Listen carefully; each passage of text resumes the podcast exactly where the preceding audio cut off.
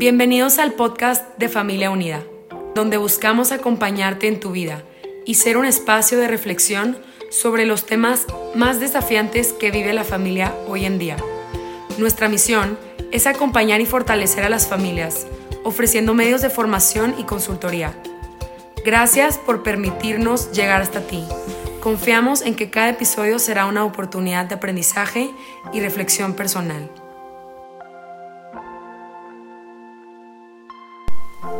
Bienvenidos a este tercer podcast de La paz escolar y por qué es la única solución al bullying. En esta ocasión hablaremos acerca de cómo la paz se puede implementar desde casa y esto llevarlo a la escuela. Yo soy Trixia Valle, autora de varios libros, entre ellos Déjame en paz y Ya no quiero ir a la escuela, precursora en temas de bullying desde 2006. Y bueno, pues la paz es un tema muy, muy, muy controversial ya que pensamos que la tenemos cuando pues no la carecemos, es decir, pensamos que estamos en paz cuando no hay problemas en nuestra casa. Sin embargo, eso no solamente es estar en paz, podemos estar pasando un momento neutro en donde en ese momento no haya problemas, pero que en realidad no haya una línea o una descripción de cómo es la buena relación en casa. Así que en esta ocasión te diré cómo podemos ir haciendo un modelo de paz efectiva para nuestras casas y nuestras familias. Primero que nada, el tener límites y tener lineamientos es lo que nos asegura que vamos a tener una convivencia en paz.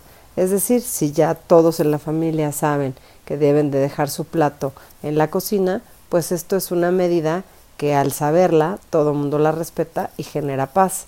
Es decir, no hay regaños, no hay pleitos, no hay enojos, porque la condición está fijada. Pero ¿qué pasaría en una casa en donde no hay reglas, donde todo el mundo hace lo que quiere y de pronto pues los problemas y los exabruptos son frecuentes? Esto es a lo que me refiero con un modelo en donde no hay paz efectiva. La paz efectiva es la que se construye por medio de enunciarla, es decir, poner algunas reglas. Yo sé que para todos los papás es difícil poner y determinar cuáles serían las reglas de la casa, pero es en realidad muy sencillo. Primero que nada, define cuáles son las cinco cosas prioritarias para ti. En mi caso es la hora de dormir, los hábitos de, limpieza e higiene, el tema de cómo nos hablamos y también el tema del uso de la tecnología. Entonces, con estas cosas hice las siguientes reglas. Uno, decir siempre la verdad a pesar de lo que sea. ¿Por qué? Porque estamos en una etapa en donde mi hijo más pequeño tiene ocho años y es importante enfatizar en el valor de la honestidad, ya que frecuentemente en esta etapa los niños suelen irse a la, despensa, agarrar unas galletas y luego decir que no se las comieron, porque es la etapa de las travesuras. Sin embargo, por muy inocente que pueda parecer, esto no debe de pasarse por alto. Así que si yo descubro que mi hijo hace alguna de estas cosas y me miente, tendrá una consecuencia como no ver televisión o no bajar a jugar con sus amigos. Eh, la segunda regla importante es la hora de dormir es ocho y media y esta hora se respeta, dado que este horario me asegura que al día siguiente todos amaneceremos de buen humor y me da oportunidad de hacer ciertas cosas que cuando hay movimiento en la casa no podría, como por ejemplo hacer este podcast. Otra de las cosas importantes, que es la tercera regla, es los hábitos de higiene. Es decir, tener el cuarto recogido, la ropa en el bote de la ropa sucia, lavarse los dientes, bañarse todos los días a las 7 de la noche y así vamos llevando una rutina saludable, es decir, respetando estas reglas donde es sencillo eh, el poner y colocar la ropa en donde va, el tener el cuarto después de jugar con unas cajas de juguetes sencillos donde se acomodan y respetar la hora de dormir porque así todos podemos convivir en paz y hacer otras actividades y asegurar que al día siguiente amaneceremos de muy buen humor. La manera en la que empezamos nuestro día es sumamente importante, ya que si amanecemos de mal humor, cansados y todavía con ganas de dormir un rato más, el día se irá haciendo pesado. Y por el contrario, cuando dormimos a buena hora despertamos con mejor humor y aunque quizás nos cueste un poquito de trabajo despertar como a todos para empezar la rutina temprano, serán menos los problemas y los pleitos que aparezcan a raíz de estas medidas. La cuarta regla es el tema de la comida. La comida es a las horas, no hay niños ratones, es decir, niños que se la pasan todo el día picando, comiendo galletitas y cuando es la hora de la comida, entonces es complicado que se sienten a comer, puesto que esto para mí sería un problema, ya que no habría horario, disciplina y sobre todo la convivencia en familia.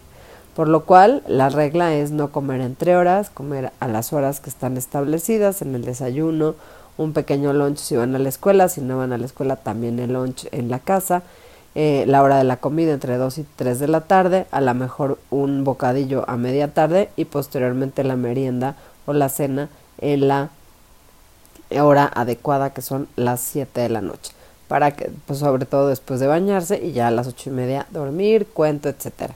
Entonces con estas medidas es sencillo. Y la quinta regla es todos nos hablamos con respeto y con amor. Se vale enojarse, pero no se vale ser groseros. En México tenemos una costumbre de que despreciamos el enojo, es decir, no lo aceptamos. Desde niños nos dijeron, no te enojes. Las niñas bonitas no se enojan, los niños buenos no se enojan. Y esto es una medida totalmente irracional e irreal, porque todo el mundo se enoja y todo el mundo va a tener algo que le desagrade. Es algo natural en todos. Sin embargo, lo que no se vale es ser groseros. Es decir, tú puedes decirle a tus hijos, si estás enojado, puedes retirarte un rato a tu cuarto, puedes irte a jugar, a despejar, a caminar, a, a bailar, a lo que tú quieras, hasta que se despeje un poco tu mente y entonces podamos platicar. Se vale tomarse ese tiempo fuera, se vale estar enojados, pero lo importante es poner cuánto tiempo vas a estar enojado y que durante el enojo no seas grosero, no patees el asiento, no hagas un exabrupto, no eh, le grites a tus hermanos, no rompas algo, porque ahí ya estamos viendo un ataque de ira, que es algo totalmente diferente al enojo. El enojo contenido puede llegar a ataques de ira a los niños y a las niñas que no se les permite nunca enojarse en la casa o los adultos que no se dan permiso de enojarse nunca. Cuando se enojan lo hacen con una desproporción y ahí es donde vienen los problemas graves. Así teniendo claras nuestras reglas de convivencia en casa, estamos sembrando un modelo de paz efectiva y de paz positiva, ya que tenemos las bases en lo que queremos que se trate el respeto. Cuando los niños tienen límites, se sienten queridos, se sienten amados, se sienten correspondidos y ellos harán lo posible por mantener el orden. Pero si ellos ven pleitos constantes porque no hay unas reglas bien establecidas, se acostumbrarán a vivir en un caos en donde todo el mundo se enoja porque no saben qué esperar ni tampoco saben qué se espera de ellos. Estas reglas es mucho más sencillo de lo que parece y con esto se evitan todos los problemas del mundo. Ahora, otra de las soluciones es empezar el día con música, con buenos tratos. ¿Cuántas veces me ha dado tanta tristeza escuchar a papás y mamás que empiezan el día jalando las cobijas de sus hijos, prendiéndoles la luz abruptamente, gritándoles, diciéndoles ya, ahorita, corre, apúrate, porque todo esto ya hace que se rompa la paz en ese niño, en esa niña, y que él llegue de mal humor y que pueda llegar a reflejar este mal humor en la escuela. No necesariamente se trata de maltratos graves o de golpes, sino simplemente el hecho de cómo te despiertan en la mañana condiciona el resto de tu día. Hay que entender que nuestros niños son chiquitos. Por ejemplo, yo lo que le digo es, ok, le digo, Alex, ya es la hora de despertarse, etcétera, y me saca la mano así, me hace cinco y ya sé que son cinco minutos más. Y como siempre me saca la mano con cinco minutos, ya sé que entonces lo despierto cinco minutos antes. Y yo me encargo de despertarme yo diez minutos antes para que todo funcione. Y así no hay prisas, no hay correr, no hay enojos, no vamos desayunando en el coche, no se va cayendo la leche, porque este caos interno se refleja en la parte externa que ya es la escuela, la sociedad. Y entonces empezamos a lidiar con niños que se portan mal con sus compañeros, que contestan mal a las maestras, que tienen problemas con, sus amigos. ¿Por qué? Porque entraron en un estado de ánimo negativo. Algo muy importante es que una cosa es una emoción que sientes en el momento, por ejemplo, te enojas, te tomas tu tiempo fuera, haces algo que te despeja la mente y finalmente te reconcilias y sigues adelante. Pero ¿qué pasa con las personas que nunca se desenojan, tanto niños como adultos? Esto se convierte en un estado de ánimo. Si tú te quedas enojado tres días, ese ya se vuelve tu estado de ánimo. Si tú te quedas enojado una semana, eso ya se empieza a volver parte de tu carácter. Y si 21 días te quedas enojado, se convierte en parte de tu personalidad. Entonces, ya no vas a ser eh, Trixia, ya vas a ser la enojona. ¿Por qué? Porque ya me van a reconocer los demás en base a esa emoción en la cual reacciono todo el tiempo. Y se convierte en lo que se llama un constructo social, que es la forma en que los demás nos ven hacia afuera.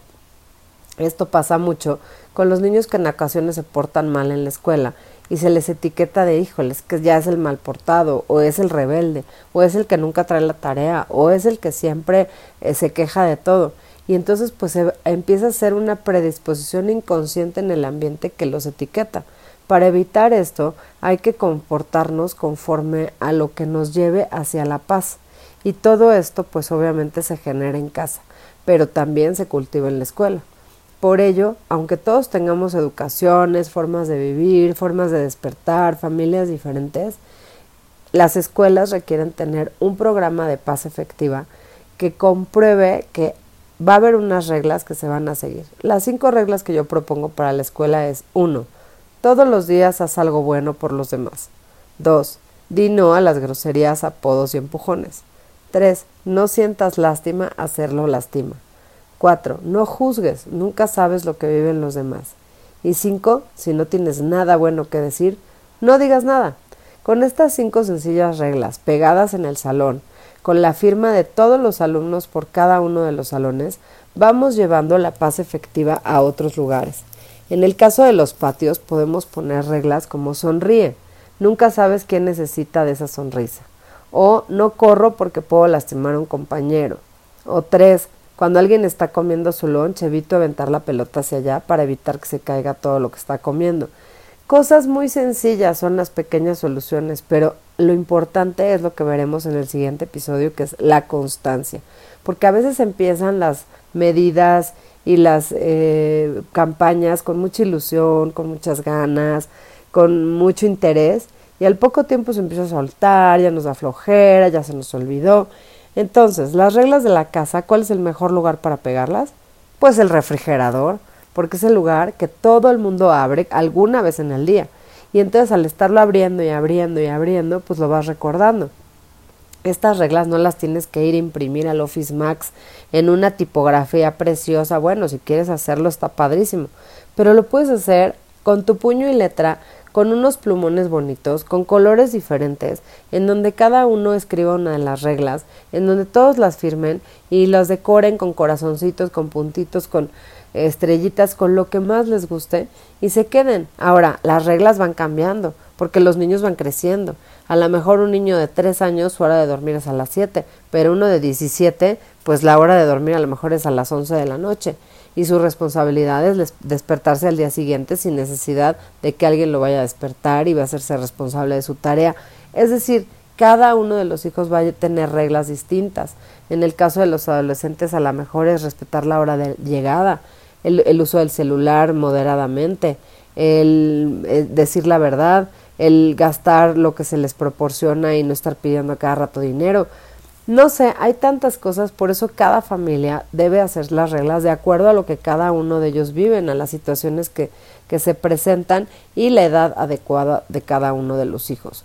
En el caso de las escuelas, estas cinco reglas que les doy funcionan desde preescolar hasta preparatoria, porque al final la generosidad es lo opuesto al bullying. Tú no puedes ser amable y ser bully, no puedes, no existen las dos cosas. Cuando tú decides ser amable, eres amable. Cuando tú decides eh, ser agresivo, eres agresivo. Pero ¿dónde, ¿de dónde viene este enojo, esta agresividad? Pues de las emociones mal manejadas, en donde a lo mejor algún alumno está enfrentando el divorcio de sus padres, la muerte de un abuelo, el que uno de sus hermanos se fue a vivir a otro lado y lo extraña mucho, el que su mejor amigo se cambió de ciudad, el que la niña que le gusta no le hice caso mil situaciones, innumerables situaciones, desde muy graves hasta muy sencillas, que alteran nuestra forma de ser. Pero repito, lo importante en el tema de las emociones es vivir la emoción que estás sintiendo, sentirla con todo, todo, todo tu ser y después dejarla ir. Porque si te quedas en esa emoción, fijo en esa emoción, ciclado en esa emoción, se vuelve parte de tu estado de ánimo y del estado de ánimo pasa a ser parte de tu carácter y después parte de tu personalidad. Y ya una vez que la gente etiqueta a las personas, su mirada hacia esas personas será como, híjole, ahí viene el que siempre se siente, ay, ahí viene la que siempre dice chismes, ay, ahí viene la que siempre se enoja. Y entonces la gente se predispone. Y esa mirada despreciativa está comprobado incluso por la física cuántica y por la neurociencia que hace un efecto en la otra persona. Cuando tú ves a alguien con buenos ojos, tiene un efecto positivo, se esfuerza más. Te contaré un ejemplo. Una directora de escuela pública le dijeron que eh, habían transferido a uno de los alumnos más mal portados de la escuela anterior porque ya no se podía. Y que él iba a llegar y cuidado, iba en tercero de primaria. Total, que la directora se grabó muy bien el nombre y se dio cuenta que cumplía años el mismo día que ella, por lo que también se acordaba. Así que llegó el niño, transferido, y obviamente en los pasillos, se salía de clases, contestaba feo, no se llevaba con nadie, enojado todo el día, aislado en el recreo, y no había manera de que se integrara. Total que llegó el día del cumpleaños y la directora lo vio vagabundeando por los pasillos. Se le acercó y sacó de su uniforme un chocolate y le dijo, wow, ¿sabes qué día es hoy? Y el niño, mm, me vale. No, ¿no sabes qué día es hoy? No. Pues hoy es nuestro cumpleaños. Y sorprendido el niño recibió el chocolate que su directora le traía especialmente. A partir de ese día, con ese enorme acto de compasión, de sentir que alguien lo miraba, que alguien realmente lo estaba viendo, recibió el chocolate, cambió de actitud, cambió toda la forma en que él se expresaba, en la forma en la que estudiaba y se dedicó a esmerarse para demostrarle a esa directora que ese chocolate había valido la pena. Incluso me contaba la directora con lágrimas en los ojos que la escuela estaba en una, una zona muy, eh, pues muy, eh, ahora sí que de riesgo, que no había pavimento en las calles, y el niño se iba a su casa y regresaba en su bicicleta para escoltar a la directora a las cuatro de la tarde que salía y asegurarse que saliera de ese callejón de terracería sana y salva. Eso es lo que activa un pequeño acto de bondad que cambia absolutamente todas las circunstancias de nuestra vida. Si nosotros queremos cambiar la condición en que se vive nuestra familia, ya sea que estemos unidos, ya sea que haya una separación, ya sea que estemos pasando un problema económico o lo que sea, nuestra actitud es lo que va a predominar todo. Y un pequeño acto de bondad, un pequeño acto de reconciliación puede cambiar completamente nuestra familia, nuestra escuela y por supuesto impactar positivamente en nuestra sociedad. Estamos en tiempos muy difíciles, en donde al bien se le llama mal y al mal se le llama bien, en donde pareciera que portarnos bien es lo menos de moda y que llevarnos como todos los youtubers y todos los eh, influencers negativos que proliferan por montones, donde solo se hablan con groserías, irreverencias y faltas de respeto, es lo ideal, pero no. Hay una forma mucho más hermosa de identificarte que es a través de ser una persona generosa. Yo siento que el mundo está en un caos tan grave que ya viene de regreso y son las nuevas generaciones, son los niños que son luz del mundo los que nos van a salvar. Pero por favor, papá y mamá, no te tapes los ojos ante las agresiones y ante los malos comportamientos de tus hijos. Así como cuando mi hijo se roba de la despensa unas galletitas muy cosa de nada, si yo lo dejo pasar, el día de mañana esto puede subir a otras cosas.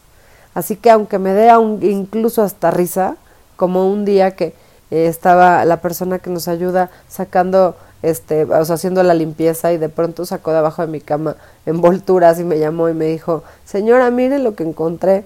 Y entonces yo, Alex, y entonces ya vino, ¿no? Y le digo, ¿qué es esto? Me dice, estoy castigado, ¿verdad? Y yo, sí, ¿con qué? Pues tres días sin iPad. Me dice, y sigue la persona que nos ayuda barriendo y siguen saliendo cosas, envolturas. Y me dice, mmm, yo creo que mejor cinco. Entonces, aunque me ataqué de la risa, le dije, sí, tienes razón, cinco, porque estuvo muy mal. Y entonces, esa firmeza que a veces hasta nos da risa de las travesuras y todo, no debemos dejarla pasar por alto.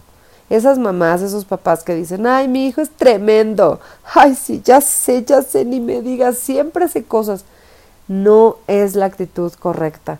Esa inocencia se debe de prolongar al resto de la vida a través de la corrección y el decirles las cosas que pueden estar haciendo mal es el mayor acto de amor que puedes tener por ellos. El amor duro también es amor, el amor correctivo es amor duro y eso les demuestra que te importan, que te interesan, que estás ahí por ellos y que siempre, siempre, siempre los vas a cuidar. Yo soy Trixia Valle y este es el podcast de la paz efectiva, que es la única paz que puede terminar con el bullying.